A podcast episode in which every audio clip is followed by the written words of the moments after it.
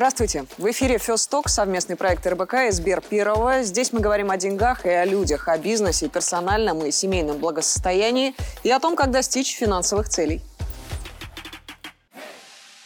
Сегодня разберем стартапы. Реально ли получить предсказуемые финансовые результаты от вложений в новую компанию и уместно ли ставить венчур в один ряд с рыночными инвестициями? И как распознать стартап, который выстрелит и стоит ли игра свеч? Разобраться в этом хочет клиент Сберперова Юлия Сергеева, вице-президент инвестиционной компании Aquila Capital Group. Юлия Сергеева – партнер в инвестиционной компании, которая вкладывает в реальные активы и управляет портфелем в энергетике, нефтесервисе и портовой логистике. По работе Юлия организует производство на Ближнем Востоке и хеджирует ценовые риски, а для собственного интереса хочет попробовать себя в роли венчурного инвестора. На каждом новом этапе своей профессиональной деятельности я вспоминаю всегда очень полезное высказывание Черчилля. Успех не окончателен, Провал не фатален, значение имеет лишь смелость продолжать путь. Это действительно очень важно. Как инвестировать в стартапы для души и при этом всегда оставаться в плюсе? Очень хотелось бы обратиться за рекомендациями к экспертам. Юлия Сергеева входит в клуб первых, свободно говорит на пяти иностранных языках и регулярно общается с контрагентами из разных стран. Но даже такой мощный опыт может не спасти в высокорисковом мире венчура. А ведь Юлия уже сделала свою первую инвестицию в стартап – Идти по проторенной дорожке фондового рынка с расчетными 7% годовых или рискнуть и нырнуть в манящий мир венчура и стартапов? Холодный расчет или драйв от новых горизонтов? Разобраться в двух подходах и сделать осознанный выбор клиенту Сбер Первого Юлии Сергеевой помогут наши эксперты.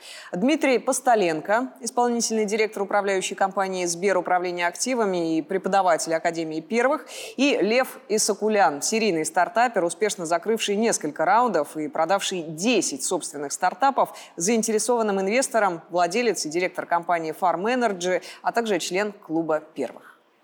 Пандемия коронавируса позволила, ну, вернее, заставила миллиарды людей переосмыслить э, свою жизнь, свои цели, привычки. Для многих э, прошедший карантин стал таким спусковым крючком, который заставил задуматься об открытии собственного дела или, может быть, об инвестициях в стартап. Так кто же он, российский стартапер? Все подробности в нашем сюжете.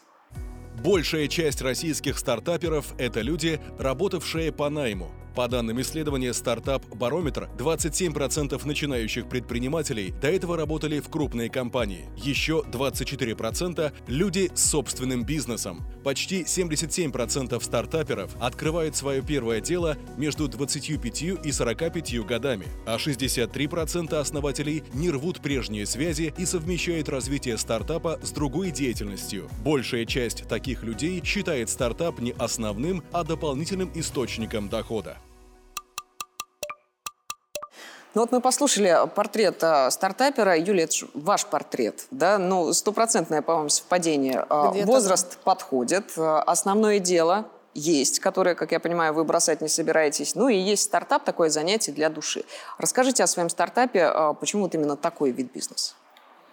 Откровенно говоря, я выбирала достаточно долго. Моим таргетом стал marketplace, а, который не только придавал некую ценность для потребителя, но и обладал определенной инновационностью. И первый стартап, в который я проинвестировала, стал стартап под названием FramePlace. А, так получилось, что фаундера данного стартапа я знала достаточно давно, мы общались очень плотно. Он как а, коммерческий директор одной крупной итальянской фабрики мне помогал с комплектацией декорацию интерьеров моей собственной квартиры.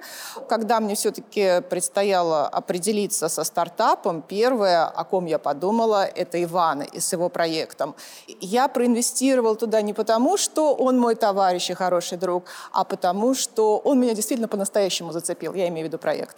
То есть вы сначала э, столкнулись с результатом, вам понравился этот результат, вы поверили в этот стартап. И, и что, что было первично, ваши инвестиции или его идея? Первично была его идея, несомненно. То есть это уже какая-то существовавшая да, идея. Да, Юля, а зачем да. вы вообще начали задумываться, почему, по какой причине о том, что, э, может быть, инвестировать в стартап какой-нибудь? По роду деятельности я понимаю, что любые накопления должны работать. Есть определенные направления инвестиций, есть фондовый рынок, есть э, классические инвестиции. И я понимаю, что есть э, самое модное, очень обсуждаемое, очень доходное, но очень рискованное направление – это венчур. И я все-таки решила проинвестировать в венчур. К бизнес-ангелам за инвестициями вы не обращались? Я своего рода сама явилась таким стихийным бизнес-ангелом, потому что а, у меня есть основная работа, и благо бремя оперативного руководства в компании а, разделяют со мной мои партнеры.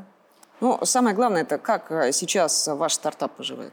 Это гениальная идея, которая дает э, действительно колоссальные возможности для масштабирования. Данный marketplace позволяет укомплектовать интерьеры любой сложности, пользуясь глобальной базой контента производителей мировых интерьеров.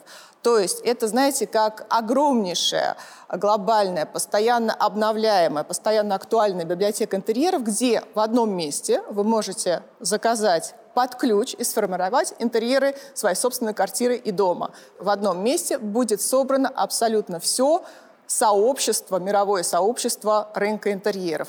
Заказчик, составляет, э, делает проект, наполняет различными инструментами из библиотеки, и далее сервис э, генерирует э, всю возможную математику для проекта. В общем, я считаю, что проект действительно стоящий. Он имеет очень разветвленную инфраструктуру, дает колоссальные возможности для масштабирования. И, кстати, мы через какое-то время планируем даже создать собственную систему платежей. Юля, вы, вот я вас слушаю, вы говорите не как инвестор, да, в какой-то там чужой стартап, вы говорите совершенно как фаундер, как амбассадор, э, как э, владелец этой э, компании. Давайте мнение со стороны послушаем. Вот интересно мнение серийного предпринимателя. Лев, что скажете вот об этом проекте?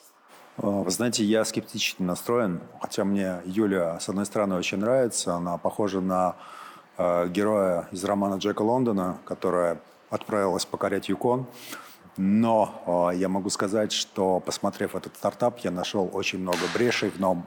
Также я обнаружил, что там нет э, с точки зрения маркетинга ориентир на конечного потребителя. То есть конечный потребитель в данном проекте очень сильно размыт. В данном проекте представлено три звена. Первое звено – это дизайнер, второе звено – это конечный end-юзер, и третье звено – это фабрика. И все эти три звена, они находятся по отдельности. То есть здесь нет локализации его как проекта? Ну, не совсем согласна. Изначально проект был задуман именно как э, SaaS-сервис. За счет облачных решений мы предоставляем услугу по подписке. Кстати, по мнению мировых экспертов, именно SaaS-компании являются априори низкозатратными, а скорее выходят на точку безубыточности и скорее находят свою аудиторию. А, более того, по нашим исследованиям, именно данный сервис не имеет сейчас аналогов в мире а, или не имеет аналогов в мире в той комплектации, в которой мы его выводим на рынок. И это очень важно. И мы, конечно же, здесь планируем снять сливки. Я готов возразить, потому что у нас в клубе первых а, была презентация Дня проектов, и было абсолютно два идентичных проекта, которые были реализованы, и один даже реализован в Нью-Йорке. Я не знаю, насколько успешно он на данный момент реализован, но подобные проекты уже есть. Это высококонкурентный рынок. И мое мнение, что в этом проекте вы пытаетесь соединить клиента с дизайнером и, с, соответственно, с фабрикой. Но при этом ни дизайнеру, ни клиенту, ни фабрике этот сервис не нужен. Не согласна с вами. За счет фабрик будет у нас цепной, так называемый цепной маркетинг. Но первые наши клиенты будут однозначно дизайнеры, агенты и поставщики. И им это действительно нужно. И, скажем так, плата по подписке, которую мы хотим, чтобы наши клиенты платили, она не такая высокая чтобы они себе не могли это позволить. Юля, а можно я уточню? А есть уже клиенты-то, собственно? Да, уже набираются первые клиенты. К концу первого года работы мы планируем, что мы наберем уже 5 тысяч человек с общей выручкой порядка 5 миллионов э, долларов. И на второй год мы все-таки планируем выйти на некую безубыточность по EBD и далее в среднем поддерживать маржинальность по EBD порядка 45-50%, что очень хорошо вообще для любого рынка. Здесь я вижу одно слабое место, объясняю почему. Потому что дизайнер, он а, с крайней неохотой отдает а, эту часть работы клиенту, потому что в вашей модели, а, получается, клиент руководит процессом. Но на самом деле процессом руководит именно дизайнер. И э, у него и есть и дизайнерские программы, и есть выход на фабрики, которые поставляют конечному потребителю мебель, и также он регулирует работу прораба. Вот самое слабое звено – это прораб. Понимаете, вот в вашей модели он отсутствует. Это самое опасное хищное животное, которое есть в этом проекте, и вы оставляете это животное наедине с клиентом. Если э, Юля учитывает ваши э, замечания, укрепляет это слабое звено, вы бы вложились в такой проект или категорически Думаю, нет, нет и считаете, что не стоило туда деньги тратить? Нет, здесь нет маркетинговой дифференцировки в этом проекте. Дмитрий, да. С точки зрения инвестора, вы что думаете о стартапе э, Юли? Прямо сейчас инвестировали или нет? Прямо сейчас нет, пока не увижу финансы и некую модель финансовую. Без нее, к сожалению, нет. Пока мы не собрали статистику, достаточно сложно какие-то собрать метрики по компании. Но, в принципе, к концу второго года деятельности мы планируем оцениваться в 20 миллионов долларов, и это в консервативном приближении. Юля, а вы на фондовом рынке инвестируете? Несомненно. Я, конечно, предпочитаю инвестировать в свои накопления. Фондовый рынок – это фьючерсы, свопы, опционы. Абсолютно искренне считаю, что при должной аналитике не только фундаментальных, но и технических показателей любого актива, ваши риски всегда ограничены. То есть я планирую точку входа, понимаю траекторию движения рынка и всегда планирую точку выхода. При вашем действительно глубоком понимании рынка, да, почему решили на венчур обратить внимание? Вот кроме какого-то личного пристрастия, личного интереса к этой идее, все-таки финансовая мотивация была некая? Конечно же, есть, несомненно, присутствует финансовая мотивация. Не будем скрывать, э, венчурный рынок, он гораздо доходнее, гораздо интереснее. Есть много отраслей, есть куча технологий, в которых просто действительно для души можно инвестировать.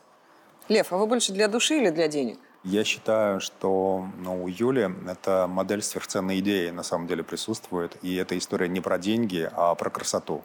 Но не всегда истории про красоту а, выдают деньги. И монетизировать этот проект будет очень-очень сложно. А считать его можно очень просто. Сколько ты в него вложил сегодня и сколько ты можешь продать на сегодняшний день. То есть, если ты понимаешь, что те косты, которые у тебя есть, закрываются продажей, ну окей, значит, все хорошо. Но если этого не происходит, и ты а, дальше экстраполируешь свои вложения и при этом не получаешь cash flow, значит, все очень плохо. Дмитрий, можно вообще э, сравнивать доходность венчурную и доходность на фондовом рынке? Ну, конечно, доходность венчурных инвестиций, она гораздо выше, но вы должны понимать и риски.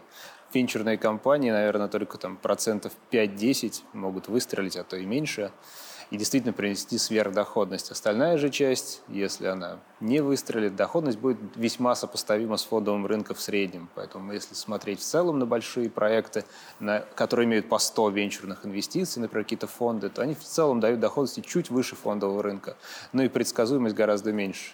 Фондовый рынок, он тебе стабильно что-то приносит. И это приятно, когда тебе на карточку приходит смс о том, что поступили денежные средства, а венчур, наоборот, может отвлечь денежные средства не запланированно.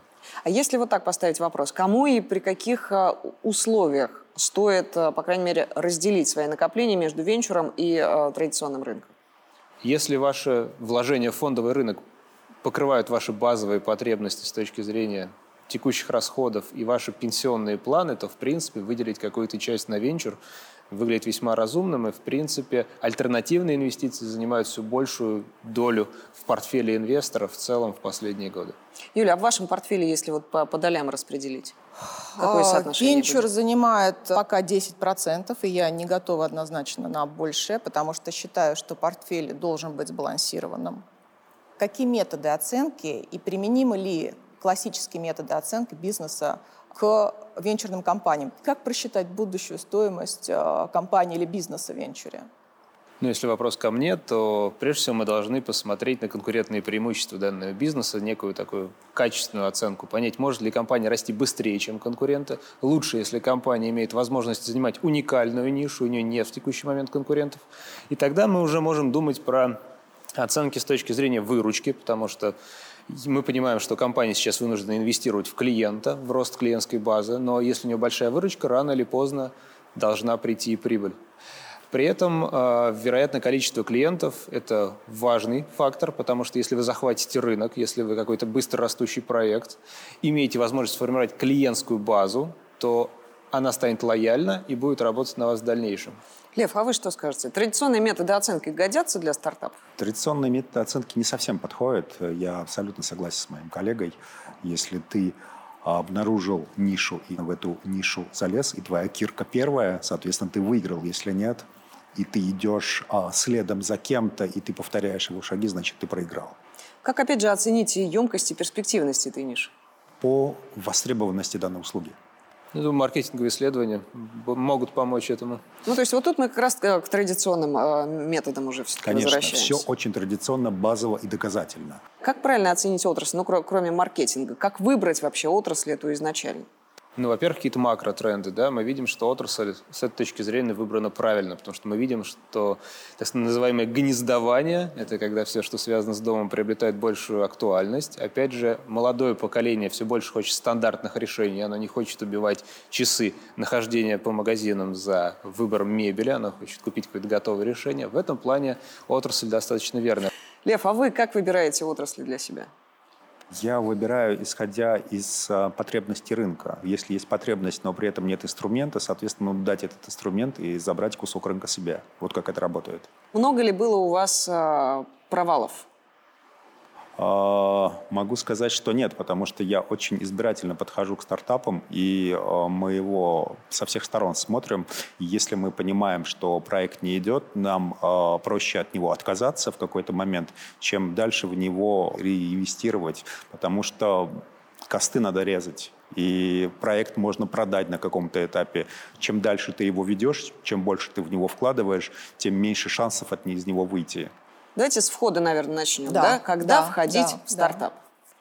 Я считаю, в стартап нужно входить в тот момент, когда он уже э, привлекает необходимое cash flow с рынка, то есть у него есть обороты. Вот тогда надо в него входить. Если вы Но он и стоит дороже. консервативный, да, оно стоит дороже, не, конечно, согласен. Если вы консервативный инвестор, если вы ангел и такой крутой венчур, то вы создаете сами этот стартап, и даже можете свои деньги туда вкладывать и никого туда не звать. Юль, ну это вот ваш случай как раз ведь, да? Ну, можно так сказать, да. Собственно, когда выходить? Какие вот есть четкие критерии для этого? Очень четкие критерии, когда ты а, понимаешь, что а, на сегодняшний день ты не можешь продажей данного проекта отбить свои затраты. Это в негативном сценарии. Да, это негативный сценарий. Вот тогда надо выходить. Ну, негативный сценарий порой очень сложно понять э, на той или иной стадии. Твоя консервативная стратегия здесь не подходит.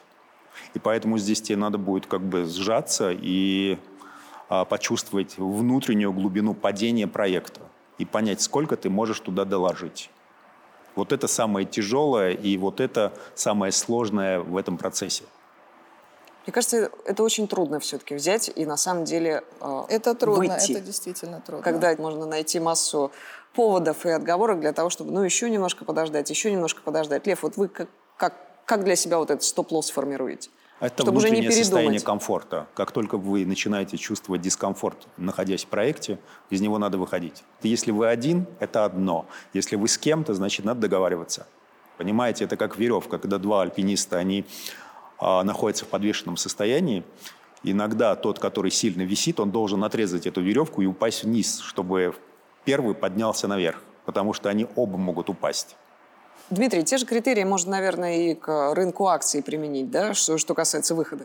Да, конечно. Выход обычно осуществляется, когда компания достигла каких-то ваших целевых значений. Если это какая-то ранняя стадия, то по мультипликаторам аналогов смотрите, какие были недавно IPO крупных компаний, понимаете, насколько вы отстаете, делаете дисконт к этому и сравните по каким-то показателям, например, стоимость компании на одного пользователя или объем выручки на одного пользователя и примерно представляете, где вы выходите. Также важным драйвером для выхода является в целом понимание того, что отрасль перестала расти э, быстро, так как вы хотели. Что-то поменялось в мире, ваши планы по поводу получения денежных потоков изменились. В этот момент тоже стоит пересмотреть инвестиции в данную компанию. Ну или вы понимаете, что появились конкуренты, которые сильнее вас. В этот момент, нежели упорствовать, лучше вовремя, может быть, продаться данному конкуренту. Но многие клиенты а, в действительности готовы вот так вот решительно фиксировать прибыль. принципе, эм, клиенту обычно комфортнее гораздо забрать прибыль, даже не, иногда часто люди торопятся с этим. Но очень некомфортно свое любимое детище зарезать в прямом смысле этого слова в данном случае и забрать деньги, пусть с небольшими потерями, но забрать их. Чаще люди слишком сильно увлекаются и слишком много инвестируют в свой проект. Тогда у меня наверное, заключительный вопрос про команду. Я слышала, что а, многие бизнес-ангелы предпочитают сейчас вкладываться не столько в идею и технологии, сколько в команду, поскольку команда является а, движущей силой проекта, естественно. Поэтому мой вопрос а, соответствует ли это действительности и имеет ли смысл э, вкладываться непонятно какой стартап, но при этом очень крутой командой? Но если мы говорим про фондовый рынок, здесь э, команда играет чуть меньшую роль, хотя мы видим, что компании, в которых команда менеджеров, прежде всего, открыто к рынку и общается, они все равно растут гораздо быстрее акции данных этих компаний, нежели чем компании, в которых менеджмент не общается с клиентом. Поэтому точно важно, чтобы это были открытые люди, которые могут объяснить, продать эту идею другим и в целом зажечь. А, поэтому это достаточно важно с точки зрения любых оценков активов, даже на фондовом рынке. Но на фондовом рынке, конечно, играет гораздо меньшую роль. Здесь компании гораздо более крупные, и роль отдельных личностей, она все-таки меньше, нежели в целом работа всей машины, где денежные потоки важнее, нежели часто, чем отдельные личности. Лев, а вы готовы э, инвестировать в команду? Я считаю, что да. Команда – это очень важное значение играет в стартапе. Почему? Потому что возникает синергия, возникает некий эгрегор, и совместные люди взаимодополняют друг друга своей энергией. И если они еще при этом очень компетентны, то даже если этот стартап не получится, то все равно останется приятное общение с приятными людьми. Это очень-очень важно. Ну что ж, спасибо большое нашим экспертам. Сегодня мы, я думаю, предметно смогли сравнить классические инвестиции на фондовом рынке с вложениями в стартапы, поговорили о том, кому и в каких а, пропорциях они показаны.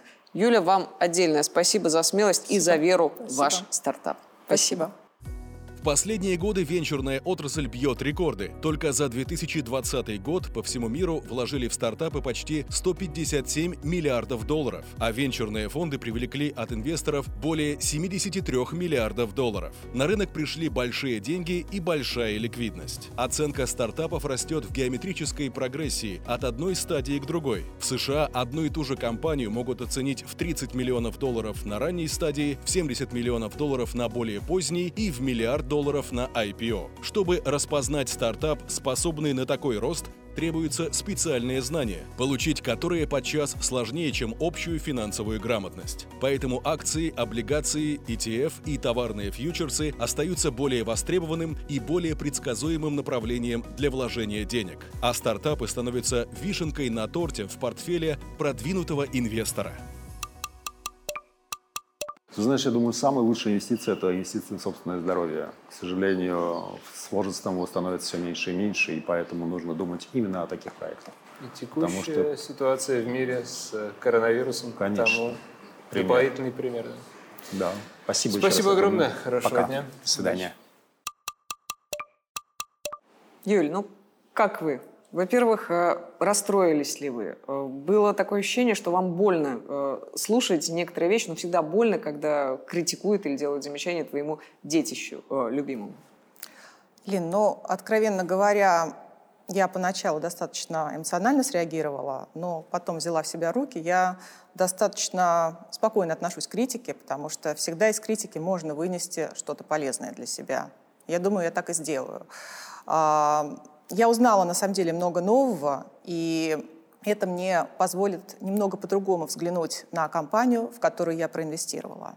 Но выходить из этой инвестиции, из этого стартапа вы не планируете? Однозначно нет. И вообще я желание инвестировать в стартапы у вас не отбило этот разговор? Однозначно нет, наоборот, оно только усилилось. Юль, а ваше э, поведение, ваша стратегия на фондовом рынке как-то изменится теперь? По факту беседы меня навели на несколько очень нетривиальных мыслей, связанных с классическими инвестициями в фондовый рынок. Возможно, я рассмотрю какие-то новые инструменты, которые ранее я упускала из виду. И, конечно же, обращусь за рекомендациями к Дмитрию Тем более, что у Сбера такие широкие компетенции, о которых я не предполагала ранее. Обязательно обращусь за рекомендациями. Спасибо вам большое. Спасибо вам.